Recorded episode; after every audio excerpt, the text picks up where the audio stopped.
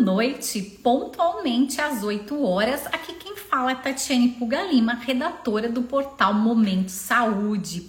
Bom, hoje nós vamos falar de um tema muito importante que vocês pedem bastante, que é o autismo. Nós vamos entrevistar hoje a doutora Raíssa. É isso aí, todo mundo segue a doutora Raíssa, todo mundo conhece ela. Nós do Momento de Saúde somos seguidores dela e por isso, para a gente é muito importante tê-la aqui. E nós vamos falar um pouquinho. Eu acabei de pegar aqui no portal, né, canal do autismo, e ele fala que em pesquisa uma, com duas startups, eles viram que tem 6 milhões de pessoas com TEA no Brasil. É isso aí, gente. E uma em cada 36 pessoas que a gente conhece, né? De uma em cada 36 está no espectro do autismo. Então, com certeza, você deve conhecer alguém, né? Que está no espectro do autismo, ou você pode estar tá passando por um processo de ter um diagnóstico tardio como a doutora Raíssa, ou simplesmente você não sabe a sua condição, você não entende, você não entende seu filho. Então, fica aqui nessa live que a gente vai poder explicar tudo para você o que, que acontece no mundo do autismo. Tô aqui chamando a doutora Raíssa. Já tá aqui. Vocês que vão chegando, vão compartilhando essa live.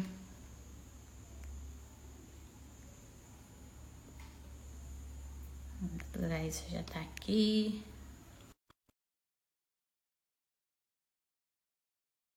Oi, boa noite, doutora. Já chamei ela aqui para entrar. Seja muito bem-vinda. Seja muito bem-vindos todos vocês. Boa noite, doutora. Tudo bom? Tudo bem, Tatiana? Tudo. Prazer ter você aqui conosco, viu? Gratidão. Prazer. O pessoal tá entrando aí. Boa noite a todos vocês.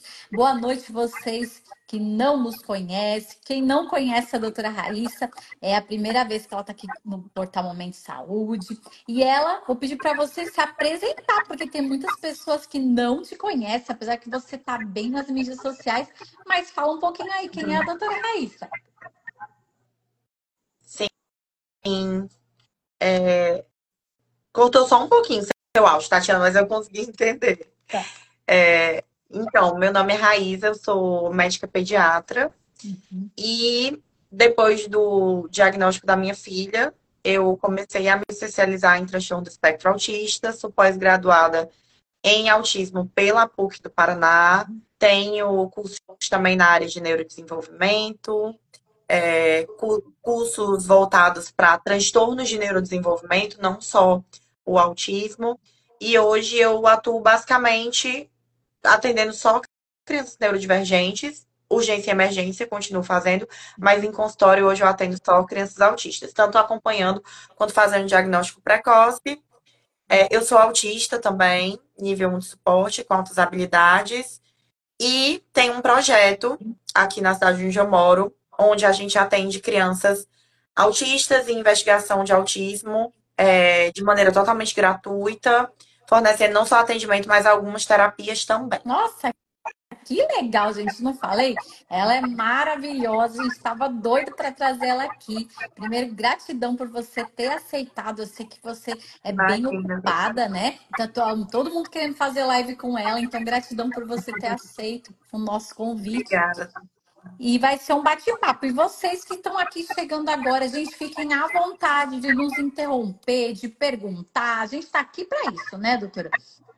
A gente vai começar onde né, todo mundo te fala, porque é você, através da jornada da sua filha, né? Como que você começou a ver as diferenças? Tem muita mãezinha aqui de vários estados do Brasil e ela às vezes vê que o filho tem algumas diferenças, mas ela não entende o que, que é. Aí você contando um pouquinho da sua trajetória, da sua jornada de consultório, vai ajudar muitas mães aí para identificar o que, que elas precisam ver que, que o filho não está desenvolvendo normalmente. Uhum. É, hoje a gente busca muito o diagnóstico precoce, né? Então, quanto mais cedo a gente conseguir um diagnóstico para essa criança, com certeza menos atraso ela vai ter, porque a gente vai começar a intervir e mais facilmente essa criança vai se desenvolver. É óbvio que nem todo atraso de neurodesenvolvimento vai ser autismo. Tem uhum. crianças que têm atrasos pontuais, mas todo atraso tem que ser corrigido. Por isso que a gente tem que ficar sempre de olho no desenvolvimento da criança, né, de maneira geral. E a Atena, né, que é a minha filha, eu sou mãe de quatro, né? Então, assim, além de ser pediatra, ela, ela foi minha quarta filha. Então, eu já tinha uhum. tido três filhos, então eu já era uma mãe bem experiente, uhum. né? É, e eu, eu falo que eu percebi mais o autismo na Atena mais por ser mãe do que por ser pediatra. Uhum. Porque é incrível como quando a gente recebe essas crianças em investigação, uhum. é realmente a mãe que começa a perceber, não, ele tem um desenvolvimento diferente, não é igual o irmão. O uhum. irmão então, a, a gente que é mãe, a gente sabe quando tem alguma coisa com o nosso filho que está indo por um, né, por um caminho diferente, né? Uhum. E eu, apesar de ser pediatra, quando a Atena nasceu, eu já era pediatra há cinco anos anos, né? Então já tinha bastante tempo, mas eu não entendia muito sobre autismo. Então eu só percebia que ela era diferente. E desde bebê, né? A Atena, quando nasceu, ela nasceu em parada cardiorrespiratória, então ela teve que ser reanimada, ela teve que ir para UTI. Então, logo no início, eu já percebia que ela era um bebê com muitos atrasos, né? Ela não conseguiu sugar o seio materno, por mais que eu tenha, né, na época eu contratei consultora de amamentação, estimulava muito, é, mas eu não conseguia amamentar ela no seio. Ela mamou leite materno até os seis meses, porque eu ordenhava. Então, eu amamentei ela exclusivamente até seis meses, mas ordenhado. O uhum. peito ela não conseguia sugar. E uhum. isso é uma característica de bebês autistas. Às vezes eles têm atraso motor e não conseguem sugar o seio materno. Mas até aí tudo bem. Porque eu achava que era por conta dela ter, né, nascido parada, ficado no UTI. Então eu, eu atribuía a isso. E aí começou com três meses, ela não, não tinha sorriso social, que já é um atraso bem significativo. Uhum. Ela era um bebê extremamente sério, né? Ela, ela praticamente não ria. É, com nove meses ela não dava gargalhada nenhuma, né? Era aquele bebê que tinha aquele sorrisinho mais tímido, não gargalhava. Uhum. Ela começou a balbuciar com oito meses, ela começou a falar mamãe, papá, é, alguns bichinhos a gente dizia e ela imitava e ela parou, né? Ela desaprendeu. Um ano, tudo isso que ela tinha aprendido a balbuciar e a imitar, ela perdeu. Que já foi quando eu realmente vi que tinha algo muito errado, né? Com um ano ela não, ela não sabia dar tchau. Quando a gente dava tchau, ela não dava tchau de volta. A gente chamava, ela não respondia. É, eu cheguei a achar várias vezes que ela tinha algum problema auditivo, porque realmente ela não, ela não respondia quando a gente chamava. Uhum. E, e, é, e é aquela coisa, né? De perceber, de comentar. E aí meu marido dizia que eu tava ficando doida, que eu enxergava coisa demais, que ela não tinha nada. E, e dá aquela angústia, né? E eu até falo que o diagnóstico da Atena, para mim, eu sei que para muitas mães é muito doloroso quando recebe o diagnóstico, uhum. mas para mim foi um alívio, porque assim, eu sofri muito durante esse tempo que eu via que tinha algo uhum. e que para mim como pediatra e como mãe era muito evidente, uhum. mas as pessoas diziam que eu tava ficando louca, então eu ficava desesperada porque eu via que tinha algo errado e que eu tinha que descobrir o que era, mas eu achava até eu comecei a duvidar assim uhum. e achar que talvez eu realmente estivesse vendo coisa demais. Então, quando eu recebi o diagnóstico, eu tive um uhum. alívio, porque eu pensei tanta coisa, assim. Eu pensei que podia ser algo mais grave, alguma uhum. sequela que ela tinha tido da hipóxia, uhum. por conta do parto. Eu me culpei várias vezes, porque a minha gravidez foi uma gravidez muito agitada, eu trabalhava muito. Eu tive depressão durante a gestação da Atena, então é, eu achei que eu, eu, poderia de alguma forma ter prejudicado ela. Então, quando eu realmente tive a, descobrir qual era o diagnóstico dela, na verdade, foi um alívio para mim, porque eu, eu falei, então tá, então agora a gente vai, né, uhum. resolver, né, tentar ajudar da maneira correta. Uhum. Eu acho que é muito difícil isso, né? Até você descobrir, igual tem uma mãezinha aqui que tá falando que os, o filhinho dela tem um ano e dez meses e mostra alguns sinais. E é o que você falou, né? E acho que por você ser pediatra, as pessoas falam, nossa, você é paranoia de consultório, você fica vendo muita Exatamente. criança. E, e, realmente, gente, nós como mães, isso que você já era da quarta filha, piorou quando é marinheiro de primeira viagem, mãe do primeiro filho. Então eles falam, não, isso é coisa da sua cabeça, e não, e tal. Mas, gente, sempre coração de mãe, né? Quando tem alguma dúvida, é. vai investigar. É bom investigar. E muitas, assim, nessa busca sua, você é, conseguiu, assim, é, como? Você foi por. Ah, porque clinicamente você foi passando, né? Até realmente ter um diagnóstico. Qual, qual foi essa jornada sua que muitas mães passam, né? Como que ela consegue realmente ter um diagnóstico? Então, é, eu já tinha amigas, né? Que uma era terapeuta ocupacional e a outra era fonoaudióloga. Uhum. E aí eu conversei com elas e elas falaram: olha, Raiz, ela tem atraso, então uhum. vamos começar a intervir. E aí, quando ela tava com um ano e um mês, né? Que foi aí que. Quando ela fez um ano que ela teve essas regressões, foi aí porque meu marido não aceitava muito bem, embora ele seja médico também. Enfim, mas é, quando ela fez um ano e ela teve essa regressão, aí meu marido também falou: olha, realmente tem alguma coisa errada, né? Uhum. Não, não é normal. Aí a gente colocou ela nas terapias. Então ela começou a fazer fono com um ano e um mês, porque ela né, não falava absolutamente nada, e ela tinha muita estereotipia vocal ela ficava fazendo um sonzinho o dia inteiro. Uhum. Parecia uma musiquinha. Ela ficava fazendo o dia inteiro, assim. Uhum. Parecia que ela tava cantando mesmo. E isso era, era uma estereotipia vocal, né? Porque uhum. quando a gente uhum. fala em estereotipia, todo mundo pensa muito no flap, no andar de uhum. Mas tem criança que tem estereotipia vocal, e ela tinha uhum. muito. E aí ela começou a fazer fono e TO. E, e fisioterapia motora, porque ela também teve atraso motor, ela demorou a andar é, ela não tinha muito equilíbrio, ela tinha hipotonia, e aí ela fazia fisioterapia também. E uhum. aí, no, por volta do segundo mês de terapia, as três terapeutas já viraram para mim e falaram: Olha, Raíza, uhum. provavelmente é autismo mesmo, uhum. né? É, isso eu já estava aguardando a avaliação da neuropediatria, porque eu não sei como é por aí. Uhum. É, mas aqui no Ceará, a fila de espera para neuropediatra é muito longa, mesmo sendo particular. Uhum. Né? Então, em assim, alguns estados, é, Nordeste é mais difícil mesmo. A gente tem várias pessoas. Eu tenho, acho que uma mãezinha, não sei se ela está aqui, que é lá do Piauí. Para ela demorou muito, porque para chegar em Teresina, para conseguir seis horas de viagem com a criança. Então, Sim. a gente sabe que é muito mais difícil. Por isso que é muito bom quando tem alguém que fale com essas pessoas, né? Quando a gente faz uma live, a gente atinge muito essas mãezinhas aqui. Isso. Então, é, é, que ela falou, aqui está uma, uma fila sem fim de espera. E nesse uhum. caso, doutora, não é, seria legal, né? A gente sabe que tem muitas vaquinhas online, muita para a pessoa tentar ir, ir para outro lugar para fazer uma avaliação, né? Não seria Sim mais viável, porque o quanto antes tem esse diagnóstico, melhor é o tratamento. Não, com certeza. Mas se eu te falar, Tatiana, que a minha consulta era particular mesmo, e eu fiquei sete meses esperando. Nossa, uau! uau. Eu ainda lembro, na época, a consulta foi 750 reais. Foi em 2020. Uhum. 2021. Uhum. 2021. Foi 750. E hoje eu acho que já tá bem mais caro a avaliação uhum o neuropediatra da minha filha. Uhum. Mas foi muito longa a espera. Muito longa mesmo. Hoje, tá uhum. tendo mais. Tem mais profissionais, assim. Porque o que é que acontece? Com esse aumento, né? Esse, esse aumento dessa demanda, tem muito neurologista que está começando a avaliar crianças também, para fazer diagnóstico, né? É, então, é, tem uma gama maior de profissionais. Uhum. Mas em 2021, que não tem tanto tempo, se você for para pensar. É pouco tempo, né? Não tem nem três anos, uhum. porque a, a Atena foi a primeira vez no Neuro em outubro de 2021. Então não uhum. tem nem três anos.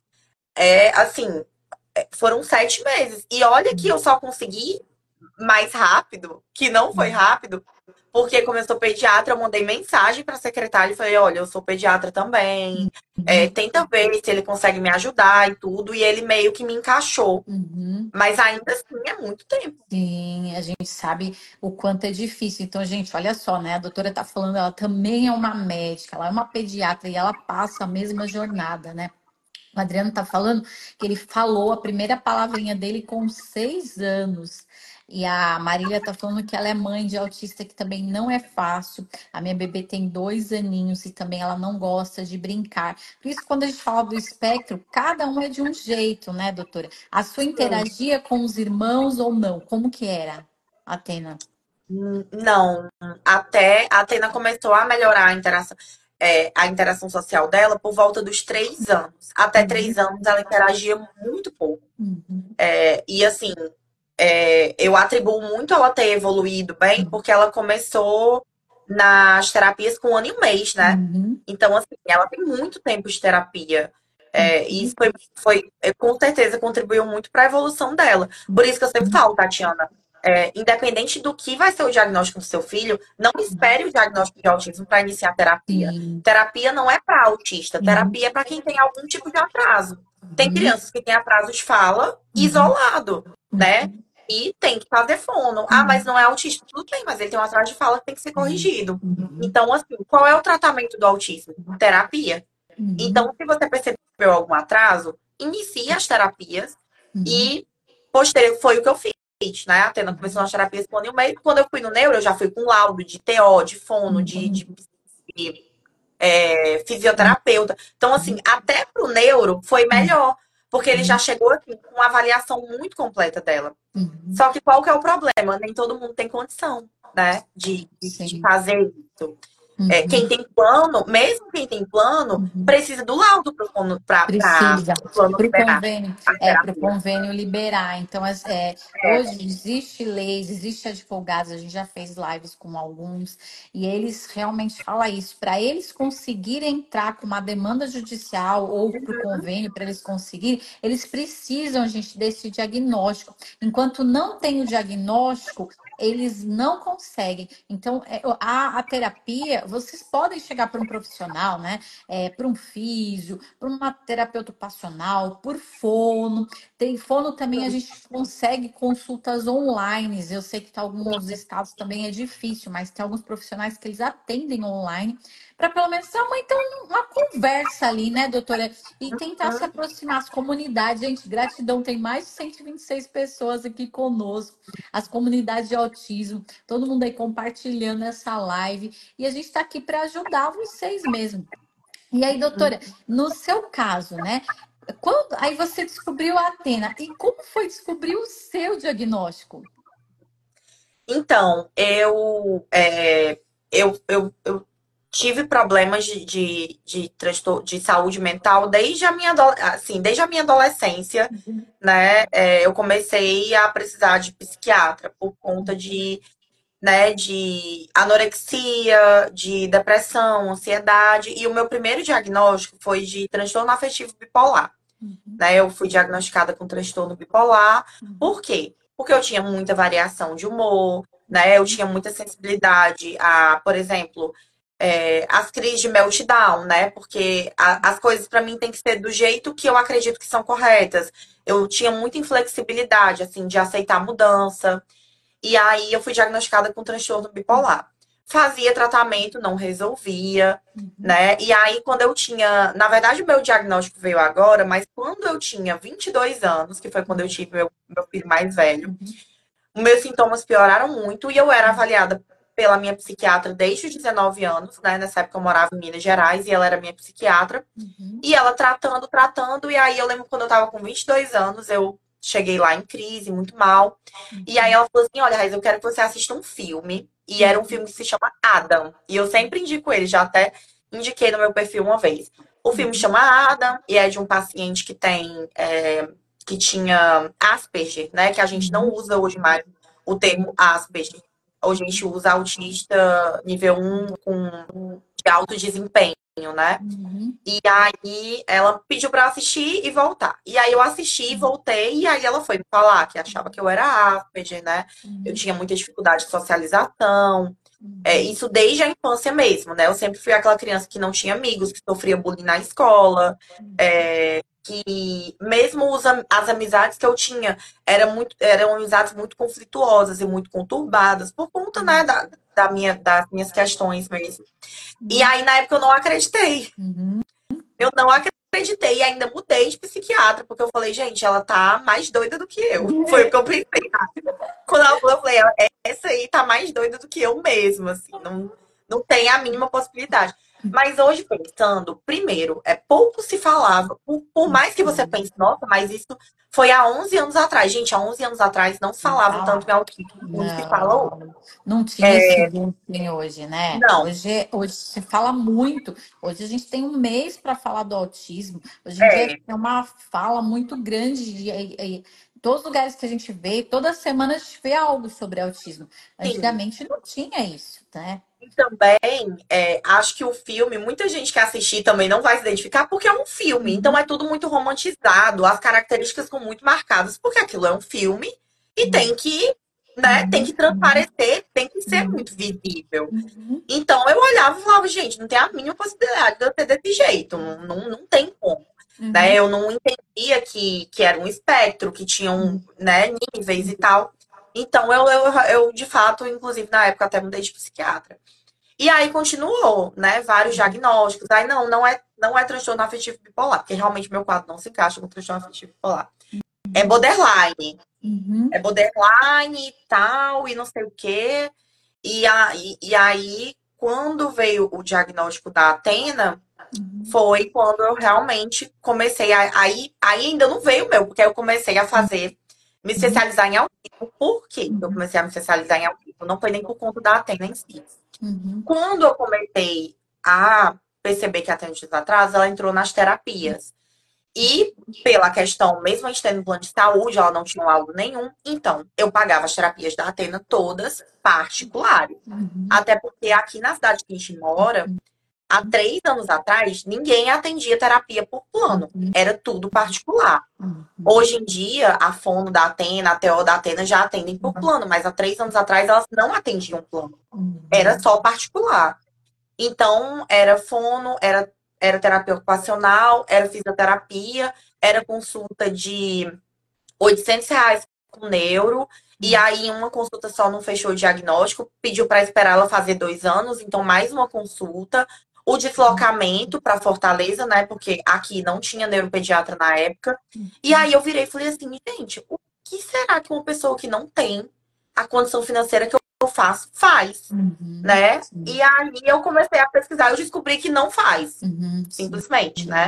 Uhum. Hoje eu atendo criança no ambulatório de 7 anos de idade, não verbal, que não faz nenhuma terapia, não tem sequer um diagnóstico, né? E aí eu decidi me especializar para criar o ambulatório e começar a atender essas crianças. Então, não foi nem pela Atena que eu comecei uhum.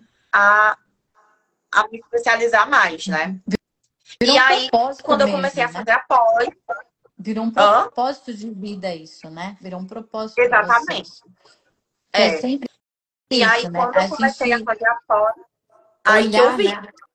Uhum, é. Olhar ao redor, né? Olhar ao nosso redor, porque você vê, nossa, eu tenho condição, minha filha tá super bem amparada, mas quantos, como a gente eu falei no início da live, né? Uma em cada 36 pessoas, né? Tem o diagnóstico. Tem uma que tá falando que tem teve um diagnóstico aqui, ó, com 11 anos. A outra, ó, tem uma irmã de 17 anos, ela foi uma criança adolescente muito sozinha e, e é, isolada, e a mãe descobriu há um ano que ela tem autismo e tem TDAH. Uhum. É, tem uma pergunta aqui, ó. É, é, verdade que algumas crianças autistas têm sensibilidade no couro cabeludo? Muito. São mais sensíveis?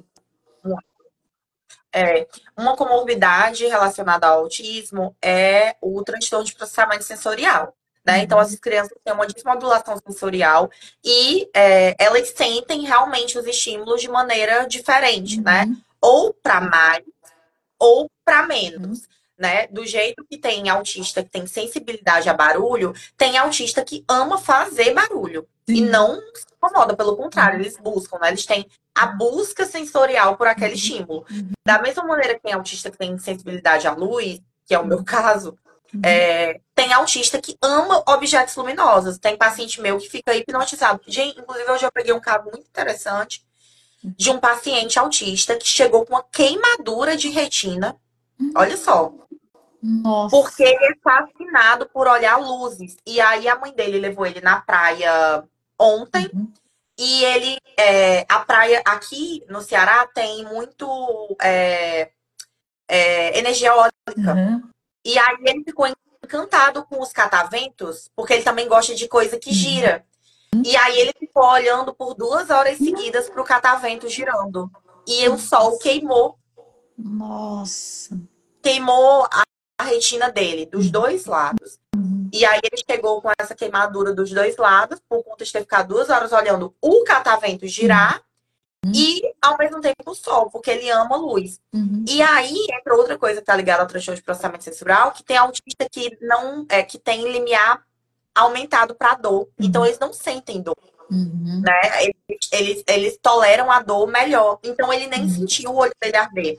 Hoje ele tava com muita dor, então ele chegou muito agitado, chorando muito, com o olho ardendo, uhum. lacrimejando. Mas isso é por transtorno de processamento sensorial. E tem muito no couro cabeludo. Uhum. A seletividade alimentar no autista é por conta disso. Eles têm aversão a certas texturas de alguns alimentos. Uhum. Então é, é, bem comum mesmo. Uhum. Ah, legal. Bom, vamos ver as perguntas aqui também. É todo mundo fala, melhor pediatra do mundo, melhor pediatra. Tem vários pacientes aqui são também. Todas mães, são todas mães de pacientes meus. a Marília, inclusive. A Marília, inclusive, é mãe do ambulatório. Foi é, ela e os dois filhos dela são autistas. Legal, a Alex falando. Alexandra também. Legal. É, a Catiúzi também, toda então legal, legal. É muito... A gente fala, ela é muito querida, gente. Vocês nem imaginam o quanto. Então a gente percebe isso nas redes sociais e por isso que é muito bom ter você aqui conosco. A Catiu perguntando, né, se terror, terror noturno também faz parte do autismo, né? Faz. Faz porque autista geralmente tem transtorno de sono, uhum. né? Então eles têm é, o que a gente chama de parassonias é, fala à noite, tem terror noturno, senta, conversa sozinho à noite, uhum. né? É, tem é, esses espasmos, né? Uhum. Aquele sono agitado, aquela, sabe aquela criança, sabe quando a gente sonha que tá caindo? Ele tem muito espasmos à noite, então é, é comum. É como em bebês, a gente vê, né, também muito, às vezes, para a mãe, um, uma, um alerta, né? É o terror noturno, porque a gente percebe que o bebezinho não dorme bem e dá bastante trabalho. Então, a gente vê mães é um que falam muito nisso, né? Então, eu falo, nossa, mas bebê, como assim bebê não dorme? Então, então é um sinal, então é um alerta para a mãe já começar a falar, é. o que, que, que tem de diferente? Porque o uhum. sono, gente, a criança precisa do sono, né, doutora? Precisa ter Sim. soninho. Quando ela não tem isso, ela vai. E aí as, as mãezinhas acham que às vezes a criança tá mal porque ela não dormiu. Mas na verdade a criança está com problema de terror noturno, a criança pode estar dentro do espectro e a mãe nem sabe, né? Sim, e TDAH também dá muito terror noturno. Ah, TDAH também dá. Dá. Ah. É bom saber. E aí, o, o, a, o não verbal, ele fica assim: o que, que a mãe faz? Eu sei que tem mãezinhas que a criança está na escola, está se desenvolvendo super bem, mas tem aquelas outras mãezinhas que elas têm muito medo de falar: ah, mas meu filho não se comunica, como que eu faço? Eu deixo ele na escola, eu não deixo. Então, que conselho você daria para essa mãezinha que tem muito pavor, porque ela acha que o filho não se comunica, mas a gente sabe que eles interagem muito bem. Sim, é isso eu sempre falo. É, o autista, ele não obrigatoriamente precisa ter atraso de fala.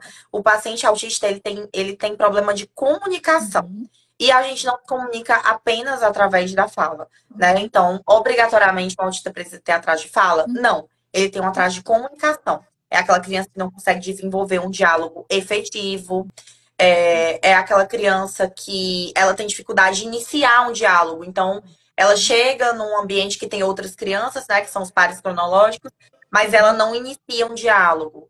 É, ela até aceita uhum. se alguém vier falar com ela, mas ela também não consegue desenvolver, né? Uhum. Fica aquela, aquele, aquele diálogo monólogo, onde a criança só responde o que a gente pergunta. Uhum. E isso é atraso de comunicação. Porém, digamos que uma criança está lá com seus dois anos de idade, né? Ainda não está formando frases, fala poucas palavras, e ainda que fale, são palavras, né? Uhum. Poucas mesmo, de maneira muito isolada. Isso é um atraso de fala, mas ela se comunica super bem, ela aponta, ela dá tchau, ela manda beijo. Quando ela quer que a mãe veja alguma coisa, ela puxa a mãe para mostrar, né? Ela, ela manda beijo, ela dá tchau, ela bate parabéns. Uhum. É, isso é um atraso de fala, uhum. mas não é um atraso de comunicação, porque ela se comunica de maneira não verbal. Uhum. É um sinal de alerta, é, a gente tem que ficar de olho. Mas, como eu sempre digo, nem todo atraso é autismo. Para um paciente ser considerado autista, ele tem que preencher todos os critérios do DSM-5 para autismo. Então, ele tem que ter além do atraso de, de comunicação, uhum. as alterações comportamentais, uhum. é, transtorno de processamento sensorial, uhum. apego excessivo à rotina. Então, assim, ele tem que preencher todos os critérios. Se for uhum. só um atraso de fala, a gente vai ter que pesquisar uhum. outras, outros transtornos da fala, mas não o autismo. Uhum. Mas tem que ter, tem que ter intervenção. Então, essa criança precisa fazer fono e ela precisa estar sendo constantemente reavaliada. Mas nem todo atraso é autismo. Do jeito que, por exemplo, eu tenho uma amiga que é pediatra também, e o filho dela tem transtorno de processamento sensorial, mas ele não é autista. O filho da Giovanni Bank, uhum. né? E do Bruno Gagliasso. Sim, sim. Ele sim. Tem transtorno de processamento sensorial e ele não é autista, ele só tem transtorno de processamento sensorial. Então, assim, esses atrasos podem vir de maneira isolada e não ser um autismo, mas todos eles precisam de intervenção. Ah, e uma pergunta. Você atende por telemedicina? É, então, a gente tá. Eu, a plataforma foi pronta essa semana, eu vou começar a atender. Foi, uhum. acho que terça-feira a gente finalizou a plataforma, então a gente. Uhum. Acho que. Acredito que semana que vem a gente já vai abrir a agenda para começar a atender online. Que legal, gente. Olha, uma boa notícia para vocês é. em primeira mão, olha só. Porque, Teve alguns atrasos ser... na, na, na plataforma, porque final de ano, né? Veio Natal, Ano Novo, Carnaval, então deu uma atrasada. Mas eu acredito que no máximo semana que vem a gente já vai estar abrindo a agenda. A gente vai começar a testar com algum, alguns pacientes modelo, né? Só para a uhum. gente ver se está funcionando e aí vai abrir a agenda definitivamente. Que legal, ó. A Catarina tá falando um beijo para a doutora Raíza, sua mãezinha lá do Areal. Muito obrigada por tudo. A Abner e Elis tiveram muita sorte em serem avaliados. Muito obrigada. A Catil falou, falou a verdade sem bajular, mas nunca vi uma médica tão humana como a doutora Raíza. Aí a Sara colocou: meu aluno de 5 anos não fala nenhuma palavra, também é muito agressivo com os colegas da turma. Estou buscando conhecimento para poder ajudá-lo. Pronto, aí nesse caso, ele já tem outros sinais de alerta que não é só a fala. Primeiro, 5 anos já é um atraso muito significativo. Né? Então a gente já começa a ver que tem alguma coisa errada. Porque uma coisa é uma criança de dois anos com atraso de fala. É uhum. normal? Não é normal. Mas assim, ainda tá mais aceitável. Mas cinco anos é demais. Uhum. Segundo, a agressividade, muito comum no autismo, né? Por conta do baixo limiar de frustração, da intolerância ao não, né? Uhum. Que gera os meltdowns. Então, realmente, essa criança tem muito sinal de alerta para a TEA. É, tem que ser investigada mesmo, assim. A Maria, muito legal, gente. Vocês, professores, buscando ajuda, isso é muito bom, viu? Muito Parabéns para vocês aqui para poder querer né, ajudar, porque muitas vezes vocês, professores, ficam mais tempo com essa mãe. E muitas vezes vocês que vão levar é, essas mãezinhas até um, buscar uma ajuda. Aqui na minha cidade, eu estou no interior de São Paulo, que é Atibaia, e a prefeitura fez uma ação muito grande. Então, em cada escola tem um profissional, e, e é a partir da escola aqui que se descobre o diagnóstico. Então, tem sido um trabalho, assim, um modelo para levar para outras cidades, mas parabéns para você, professora, que está aqui, para tentar ajudar. A Maria falando, meu filho tem sete anos, fechou o laudo de TDAH, mas a médica disse que a, que a hora do papel ele tem traços autistas, mas não são o suficiente para fechar. Uhum. É, é, Aí, nesse caso, o que é que acontece? Quando a criança já tem sete anos, né? E se ela for nível 1 de suporte, ela já aprendeu a mascarar muitas características do autismo. Porque o que é que acontece? É, ao longo da vida, o autista nível 1 de suporte, principalmente quando ele tem um QI, é, um QI um pouquinho acima da média, o que é que ele faz? Ele vai aprendendo a imitar comportamento social, né? Então, embora ele não queira, por exemplo, socializar, mas ele começa a perceber que é socialmente aceito que ele se comunique. Uhum. Então, ele começa a se comunicar para se adaptar ao meio, né? Uhum. Então ele vai fazendo masking, ele vai mascarando. E aí chega aquela criança já de 7, 8 anos, que a gente vê que o comportamento daquela criança é atípico, né? Uhum. Que realmente ela provavelmente tem um autismo de nível 1 é, que tá mascarado pelo tempo que, que se perdeu do diagnóstico.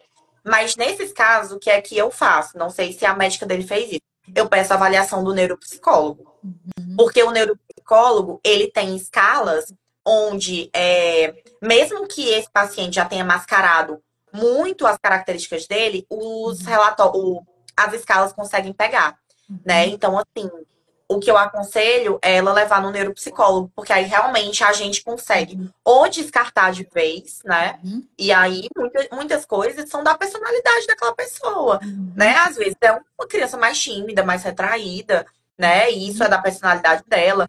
Não é todo mundo que é asocial, né? Porque a gente vulgarmente fala antissocial, né?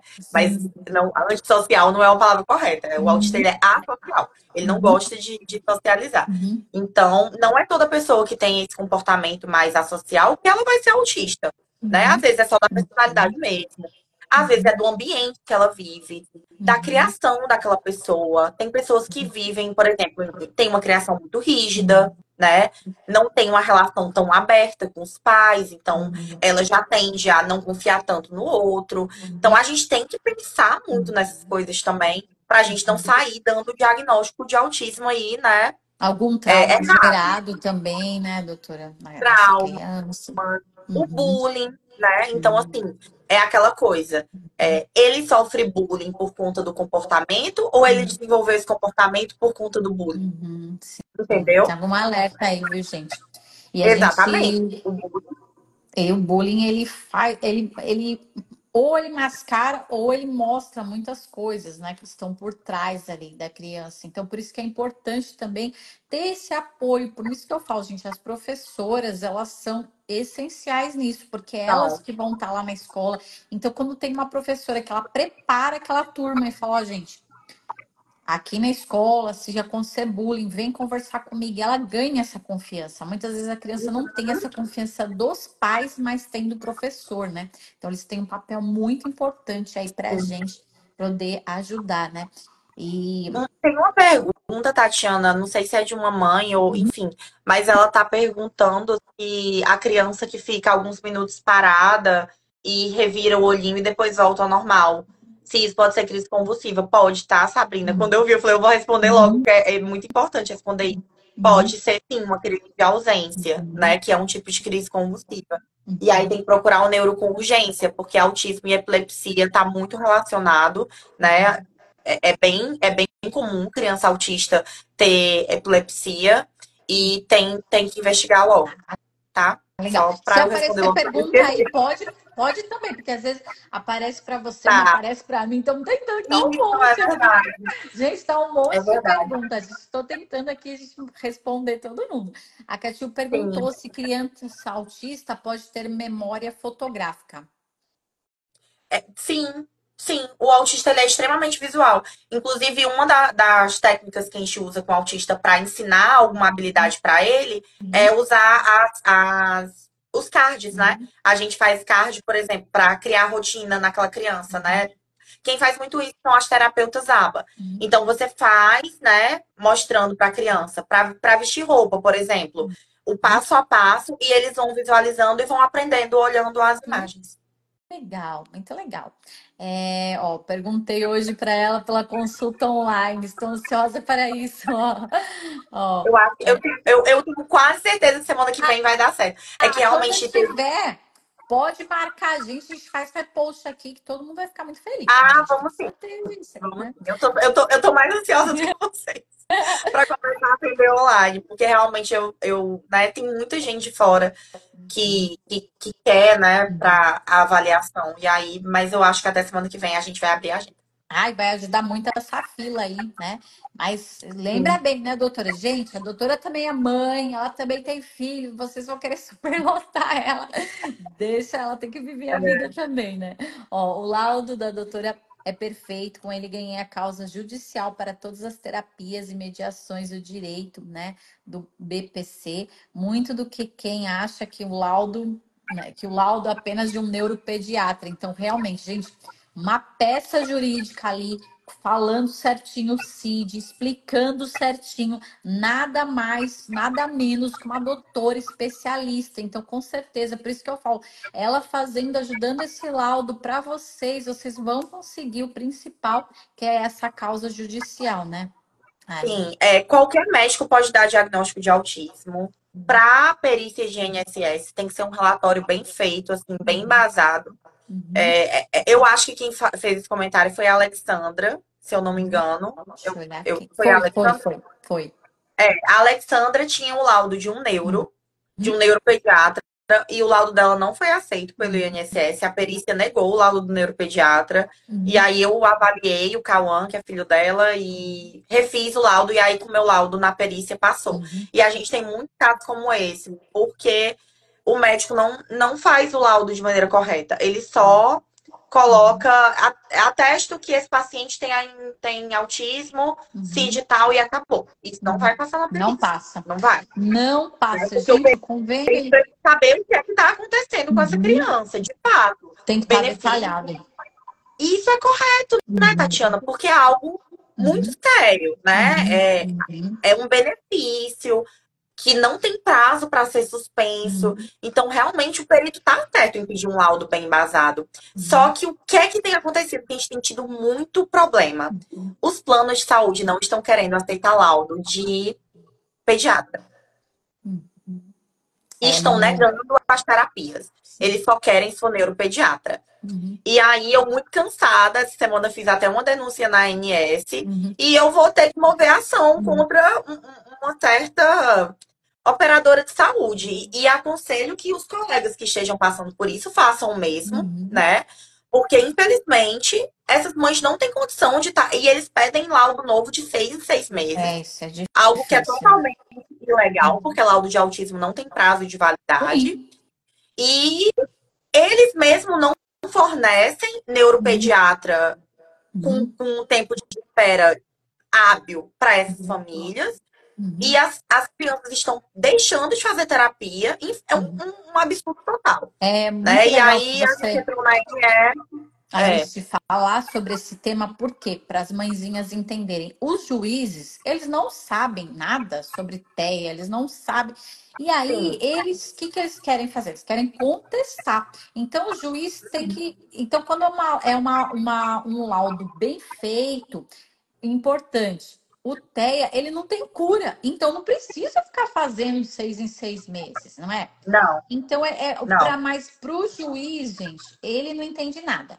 É, mas daqui a, é por isso que é bom a gente falar tanto sobre isso, porque para esses advogados também se especializar, para mais é, médicos com propósitos, com amor, né? Que sentem lá, é difícil preencher isso, é chato preencher isso.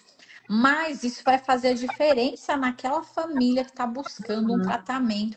Então tem que ser, gente, muitas das vezes, eu sei que é frustrante, às vezes a pessoa passa meses na fila, vai lá com, aquele neuropediatra, investe um valor, mas não tem o principal que é uma conexão, né? Gente, então, é, é não desistam, né, doutora? Não desistam. Eu falo, gente, em é. todas as áreas existem diferentes tipos de profissionais. Mas quando uma pessoa, a gente está vendo aqui uma profissional que tem diagnóstico de autismo, que está aí batalhando porque ela tem o quê? Propósito, paixão pelo que faz. Então, busque profissionais, gente, que amam o que faz, não só lá para conseguir um dinheiro, para conseguir sustentar a sua família, porque quando a pessoa trabalha por dinheiro, ela não está feliz. E ela também não deixa ninguém feliz. Então, a gente vê muitas pessoas aqui no portal pedindo ajuda e falando. Então, a gente está sempre incentivando. Não desista. Vai para uhum. outro. Busque outro é. diagnóstico, né? É, a Alice falando que os professores do filho dela foram a luz na vida dela. Comecei a fazer o tratamento e ele foi diagnosticado com dislexia. Uhum.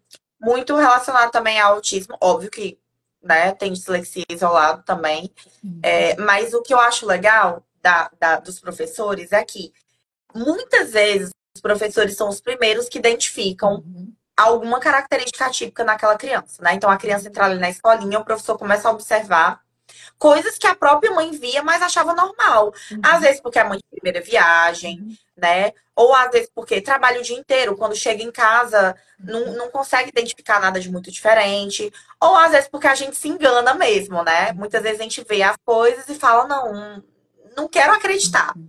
né, que, que está acontecendo. Então, os professores geralmente são os primeiros a identificar. A gente, ano passado, fez um curso de capacitação sobre educação inclusiva aqui em Aracati. Foram 24 professores do, da educação infantil, uhum. né? E a gente até quer fazer depois para os professores de ensino médio, porque já tem é, pacientes, crianças autistas, né, que já entraram naquela fase da adolescência, que às vezes eles dizem, Raíssa, é mais complicado lidar com eles quando eles estão mais velhos, porque aí o autista, quando vira adolescente, tem aquela questão da crise, do bullying, que é muito mais presente. Então, a gente vai tentar esse ano fazer sobre educação inclusiva para adolescente. Mas é muito importante os professores começarem a se capacitar nessa área, por quê? Porque os casos aumentaram muito. Então, com certeza, eu, eu duvido muito que atualmente algum professor de, de infantil 3 e 4 não vai ter um aluno ali autista no meio do grupo. A é. gente é. viu na estatística, já são 6 milhões de pessoas diagnosticadas com autismo no Brasil. A Sara está perguntando, que ela queria tirar uma dúvida, que o aluno autista ele fica agitado, ele grita, bate em tudo que está ao redor. E a terapeuta disse para a mãe que não devemos fazer ele ficar dentro da sala de aula. Como que ela, nesse caso, como que ela trata isso? Então, realmente você não pode obrigar a criança a ficar dentro da sala de aula.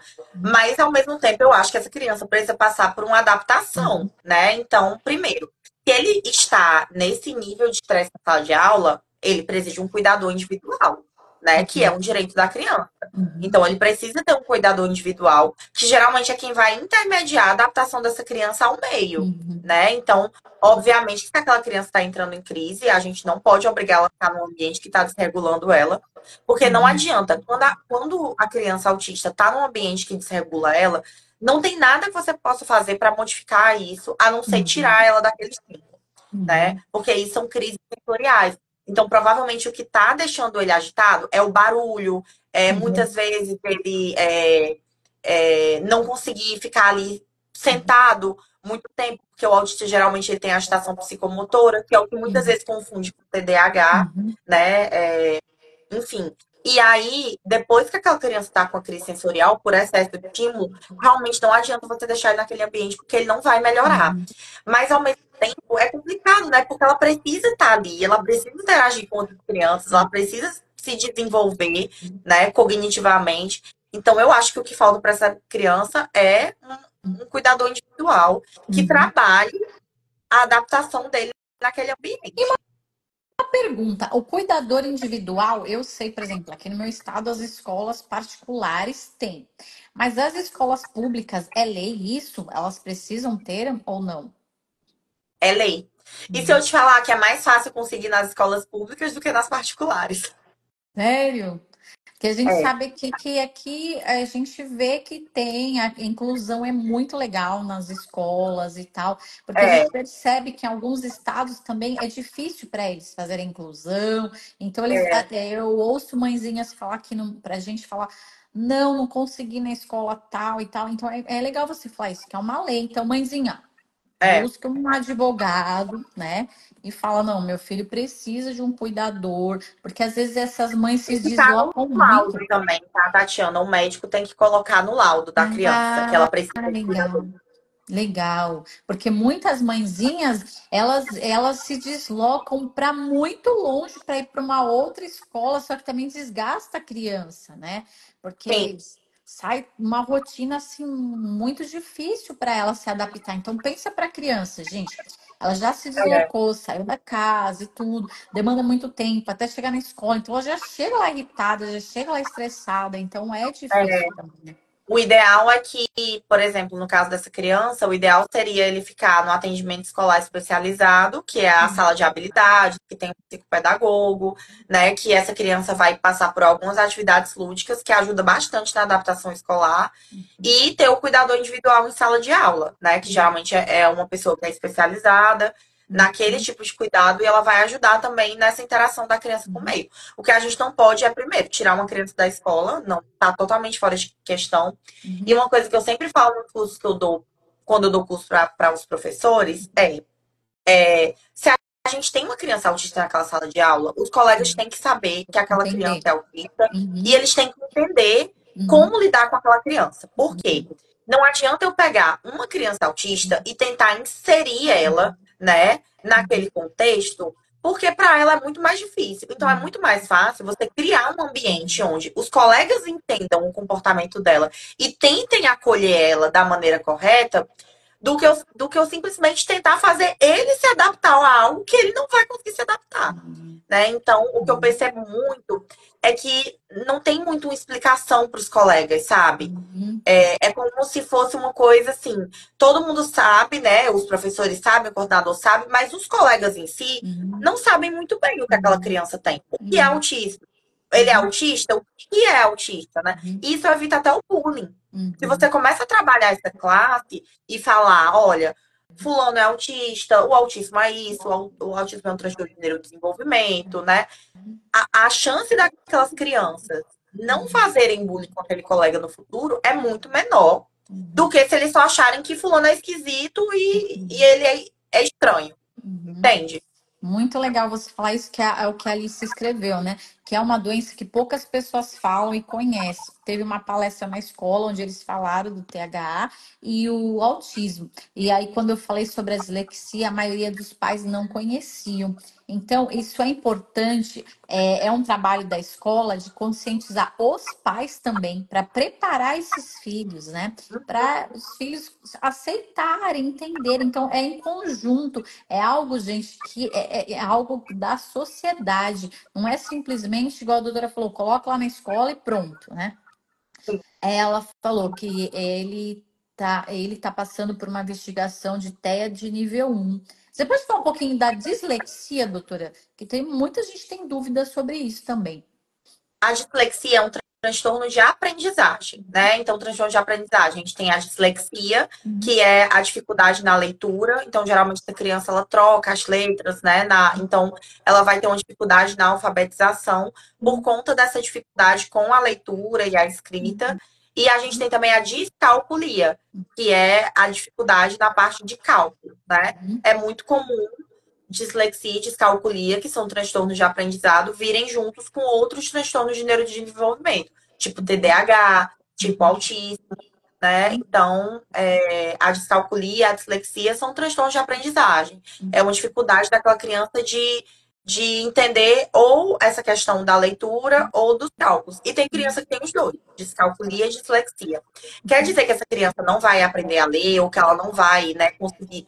Vai, uhum. né? Mas ela precisa de um auxílio, uhum. de um bom psicopedagogo que crie estratégias de aprendizagem para ela, porque ela não vai aprender da maneira convencional que outras crianças aprendem. Uhum. Pode até aprender, mas vai ser bem mais traumático para ela, uhum. né? Então, o psicopedagogo é quem intervém nessa questão da, da dos transtornos de aprendizagem uhum. e se tiver um bom psicopedagogo acompanhando essa criança, ela vai ser alfabetizada e ela vai conseguir desenvolver super bem, né? Mas precisa realmente de um, de um acompanhamento contínuo, porque ao longo da vida escolar dessa criança, as dificuldades vão aumentando uhum. e esse profissional vai sempre ter que estar criando estratégia de aprendizagem. Uhum. É, uma vez até foi uma, uma psicopedagoga no meu programa na rádio, e ela estava comentando comigo que ela tem pacientes que fazem faculdade já, e tem dislexia e estão acompanhados por ela até hoje, né? Porque cada etapa da vida, é, a, a, os obstáculos foram aumentando e eles continuaram precisando. Então, assim, quem tem algum transtorno de neurodesenvolvimento ou transtorno de aprendizagem, não existe prazo para a gente parar de fazer terapia. Não existe. Uhum. Né? É, aquilo é, é por tempo ilimitado, porque sempre vão aparecer coisas que vão é, desafiar você, né? Desafiar suas limitações. Uhum. Então, é basicamente isso, a dislexia. E conforme vai, né, vai crescendo no mundo acadêmico, vai vindo outros desafios, né? Exatamente. A mas a gente viu, a gente viu muito isso na pandemia. A gente viu também muito erro de diagnóstico por causa da pandemia. Essa alfabetização online nossa, foi muito complicado. Então a gente é. percebe que muitos foram diagnosticados, depois falam, não, não é isso, não. É, foi, foi é, a gente viu na própria escola aqui da minha filha, eles mesmos falaram, não, a gente vai ter que fazer um reforço, porque as crianças não estavam preparadas. Então, porque teve quase a sala inteira com diagnóstico de dislexia. A gente falou, nossa, mas tá meio estranho isso tá aí, né? Tá todo mundo, o que, tá acontecendo? Aí a gente viu que não, é. que foi pontual por causa da pandemia. É. Então a gente percebe Já que. na questão do autismo, atrasou muito o diagnóstico, porque uhum. muitas crianças que iam atrás de diagnóstico precoce, aí uhum. o neuro dizia: não, é por conta da pandemia. Uhum. Ela tá ficando muito tempo em casa, não tá convivendo com outras crianças, uhum. né? Por isso que não tá desenvolvendo. Uhum. E aí atrasava um pouco o diagnóstico também, já foi o uhum. contrário. Sim, a gente viu que a pandemia ela foi culpada de muitas coisas, né? A gente sabe que não, não é fácil. Ó, Viviane também falando, ó, sou professora da sala de recursos, são muitos alunos com diagnóstico, realmente os colegas da turma precisam saber da condição e geralmente a turma abraça e auxilia. Sim, isso é muito importante, gente. E é. as mães, elas precisam, né? Gente, não pode ter vergonha. Mãe tem que defender seu filho, tem que ela entrar lá nos grupos das mães, explicar a situação, pedir ajuda. E é assim que funciona, porque é para você poder ajudar seu filho no crescimento, né? Ele precisa estar tá lá na escola, ele precisa crescer. A gente está vendo aqui, ó, uma doutora trabalha, mãe, tem família, porque quando a gente é pequena, a gente tem essa super proteção, né, doutora? Só que a gente não percebe que está criando uma flecha, né? Que é o lá na frente. E até perguntar para você, depois de todos esses anos que você fez terapia e tudo, quando você teve seu diagnóstico, Aí você falou, uau, e agora? Tantos anos, tantas coisas que eu passei, né? Isso tem que ser um livro, viu, doutor? Isso dá um livro, viu? É, meu marido já falou Ó, isso pra mim também. Precisa, viu? Mas eu não sei se eu tenho muita paciência, não, Tatiana, para escrever livro. Eu sou mais eu acho que eu não, não conseguiria ficar escrevendo não, um livro, mas não. Tem, mas eu tem... queria acabar o livro em um dia. Não, e aí o livro mas tem profissionais que fazem, é, fazem, sabe? Você vai é, mandando é. e ele vai escrevendo para você, né? Eu acho que nós, todos nós, gostaríamos de ver essa história assim completa, né? Mas se você puder resumir um pouquinho para a gente. É, meu marido já, já pegou no meu pé para fazer isso também. Então, foi um divisor de águas na minha vida, o meu diagnóstico. Porque, assim, o que mais me prejudicava no meu comportamento era a dificuldade mesmo de me relacionar com as pessoas. Uhum. E, assim, eu sou médica. E, além de médica, pediatra. Então, e você entende que mães, às vezes, conseguem ser bem uhum. desafiadoras, digamos uhum. assim, né? Uhum. Mães são criaturas que testam a nossa paciência, às uhum. vezes. Então, imagina para mim, né? Então, quando eu tive meu diagnóstico, eu comecei a evitar situações que eu sabia que eu não ia tolerar uhum. muito bem. Então, por exemplo, hoje eu não trabalho mais em UPA, por exemplo. Uhum. Não trabalho porque é um ambiente extremamente agitado, onde tem uhum. geralmente muito grito, muita confusão, sabe? Confusão mesmo, sabe? É de, de ah, tá demorando atendimento, começa briga e, e isso me deixava muito nervosa, muito mesmo né? Então, e o que é que acontecia? Eu ficava o dia inteiro naquilo, né? E eu tenho sensibilidade à luz, eu tenho sensibilidade a barulho, uhum. é, eu tenho uma rigidez cognitiva muito grande, então, uhum. né? O paciente chegava, gritava comigo, eu já não tolerava aquilo muito bem. Uhum. Então, o que é que eu comecei a fazer? Não dá para mim trabalhar nesse tipo de local, uhum. né? Então hoje eu comecei a escolher melhor os lugares que eu trabalho, uhum. começar a é, não me expor a situações que eu me colocava antes, porque uhum. eu achava que o, o, problema era realmente eu, né? Eu uhum. pensava assim, não, é, eu tenho que aguentar isso, porque todo mundo consegue, por que, é que eu não consigo? Uhum. Então eu me culpava muito, me cobrava muito, é, tentava fazer o máximo de mim, nunca estava bom, aí eu ficava frustrada porque eu falava, gente, eu tentei fazer tudo de melhor e ninguém tá enxergando. E eu ficava uhum. extremamente frustrada com aquilo. E, e aí, né, virava aquele ciclo vicioso, né? Então hoje eu faço o que eu realmente sei que eu vou conseguir fazer bem, sem, uhum. sem ter crise, sem ter problema. Uhum. Isso melhorou demais a minha vida, assim. Além disso, além da terapia convencional, que era a que eu fazia, né? Uhum. Sempre fiz terapia convencional. Eu comecei a fazer a cognitivo-comportamental, uhum. que é a, a indicada para quem tem autismo, porque ensina a gente a lidar com o nosso comportamento uhum. e tentar melhorar, né? Uhum. E o que eu sempre falo é, diagnóstico não é para a gente sair se justificando, uhum, né? Sim. Então, assim, eu tinha as minhas questões? Tinha, mas eu uhum. nunca usei pra, tipo assim, ah, tá vendo? Eu sou assim porque eu sou autista. Não. Uhum. Então, se eu sou autista e eu sei das minhas limitações, eu vou trabalhar para tentar melhorar. Tanto por mim quanto para quem está ao meu redor, Sim. né? Uhum. Porque não é porque eu tenho um diagnóstico que as pessoas são obrigadas a me ver entrando em crise. Uhum. Né? Ninguém é obrigado. Uhum. A verdade é essa, gente. É, o mundo não gira em torno da gente. Uhum. Então, pelo menos eu penso dessa forma.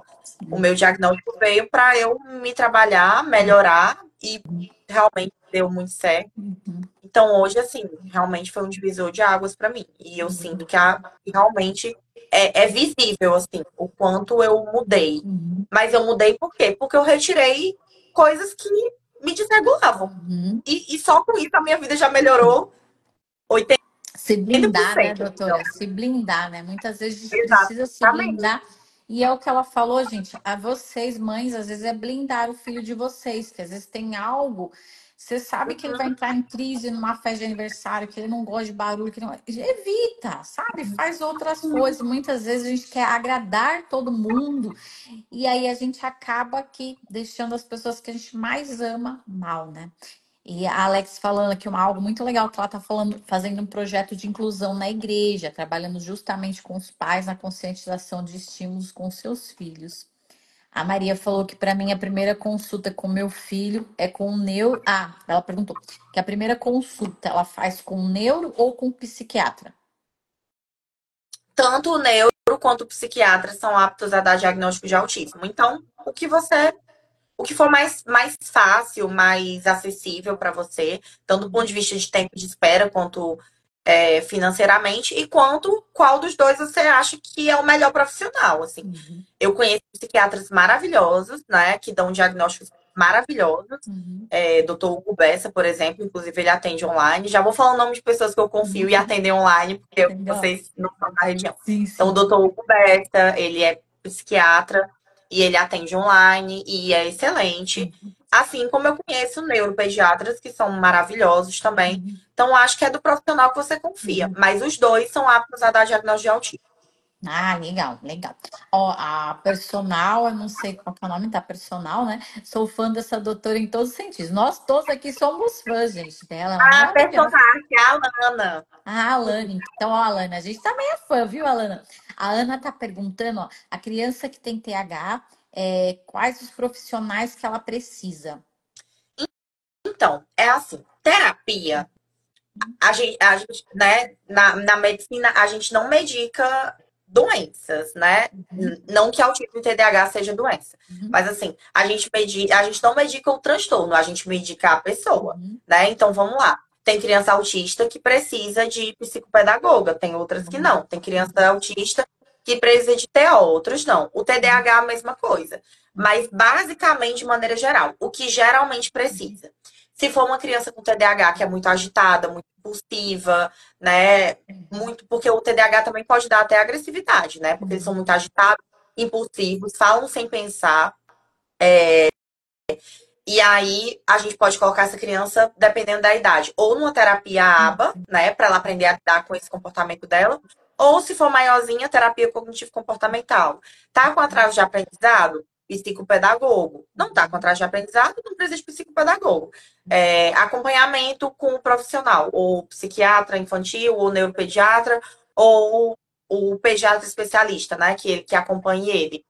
É, mas, basicamente, TDAH é terapia, ou ABA, ou cognitivo comportamental, para aprender a lidar com comportamento, e psicopedagogo quando tem atraso de aprendizado. É basicamente isso para o TDAH. Uhum.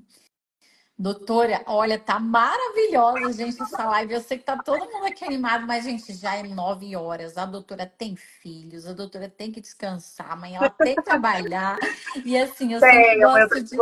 Então, eu sempre gosto de fechar, é, deixando aberto para você querer deixar uma mensagem, o que vem do seu coração. Fica bem à vontade aí para finalizar. Eu, né? Isso, fica à vontade. TDAH, o TDAH aqui gritando. É, então, Tatiana, é, o que eu tenho para deixar é, primeiro, acredite na sua visão como mãe, sabe? É, nós, como mãe, temos a capacidade de ver quando tem algo errado com nossos filhos. Se você acha que tem algo de diferente, procure ajuda. Ah, mas você tá ficando louca, tá vendo coisa. Tudo bem. Então deixa eu, né? Deixa eu ir atrás aqui de, de ter certeza que eu não tô ficando louca. Não tem problema nenhum nisso, uhum. concorda? Não, não tem problema nenhum. É, então, segunda coisa, todo atraso tem que ser corrigido. Já falei isso várias vezes, eu falo sempre, vou continuar falando. Uhum. Nem todo atraso de neurodesenvolvimento é autismo, ou TDAH, ou TOD, uhum. mas todos eles têm que ser corrigidos. Então, se seu filho tem algum atraso, busque ajuda e busque intervenção. E agora falando para quem está pensando mais no diagnóstico tardio, que hoje a gente tem tido muito, né? É o meu caso e acredito que é o caso de muitas pessoas eu recebo muito uma pergunta no meu direct que é: vale a pena eu ir atrás de diagnóstico tardio para mim? E o que eu sempre respondo é: se você está perguntando isso para mim, provavelmente tem alguma coisa incomodando você, né? Porque se você não tivesse com nada incomodando e prejudicando sua qualidade de vida, você não estaria se importando com isso, né? A gente só começa a pensar em buscar um diagnóstico quando a gente vê que tem alguma coisa errada com a gente. Então, se alguma coisa está atrapalhando a sua saúde mental e a sua qualidade de vida, é óbvio que vale a pena buscar ajuda. Uhum. Será que eu sou um autista que não foi diagnosticado na fase de infância? Eu não sei, mas alguma coisa você tem. Uhum. Você pode ter uma ansiedade, uma depressão, não importa o que é. Uhum. Alguma coisa está praticando sua qualidade de vida que uhum. precisa ser resolvida, né? Porque o que eu escutei muito, e a gente escuta mais de quem está em casa do que quem é de fora. Quem está perto da gente, às vezes, julga mais do que quem não está. E é isso que faz muitas vezes as pessoas terem medo de buscar um diagnóstico tardio. E é aquela velha frase: você viveu até hoje, né, sem um diagnóstico. Pois é, mas viveu como? Né? Como é que você viveu? Você viveu ou você sobreviveu? Porque eu acho que ninguém quer ser sobrevivente, né? A gente quer viver plenamente, com saúde mental, com qualidade de vida. Então é isso. Se algo está incomodando você, ou se você acha que tem algo errado com seu filho, procure ajuda, não custa nada. E eu tenho certeza que vale, vale muito a pena. Vale sempre a pena. Uhum. Tudo vale a pena, né? Gente, gratidão. Todo mundo já está falando, ó, faz outra live, faz outra live. Doutora, a gente está aberto. Quando você quiser voltar, falar de outro assunto, a gente está à disposição. O Momento de Saúde está tá à disposição. Tá igualmente, fico aberta quando quiser. Às vezes eu demoro um pouquinho, mas eu dou um jeito. Ah, mas gratidão, viu, por você conseguir. Gratidão a todos vocês que ficaram aqui conosco. Gente, essa live vai ficar salva. Vocês estão entrando aqui no final, vocês que entraram no meio, e vai dar para vocês assistirem. Que Deus abençoe cada um de vocês, que Deus abençoe o diagnóstico, o tratamento, que vocês consigam achar excelentes profissionais profissionais como a doutora Raíza. Deus abençoe você, a sua família. E a gente, como eu te falei, está aqui para o que deve é, viu? Um beijão para cada um de vocês. Tchau, tchau, gente. Tchau, gente. Tchau, tchau Tatiana. Tchau. Boa noite. Prazer, doutor. Tchau, tchau. Boa noite. Tchau.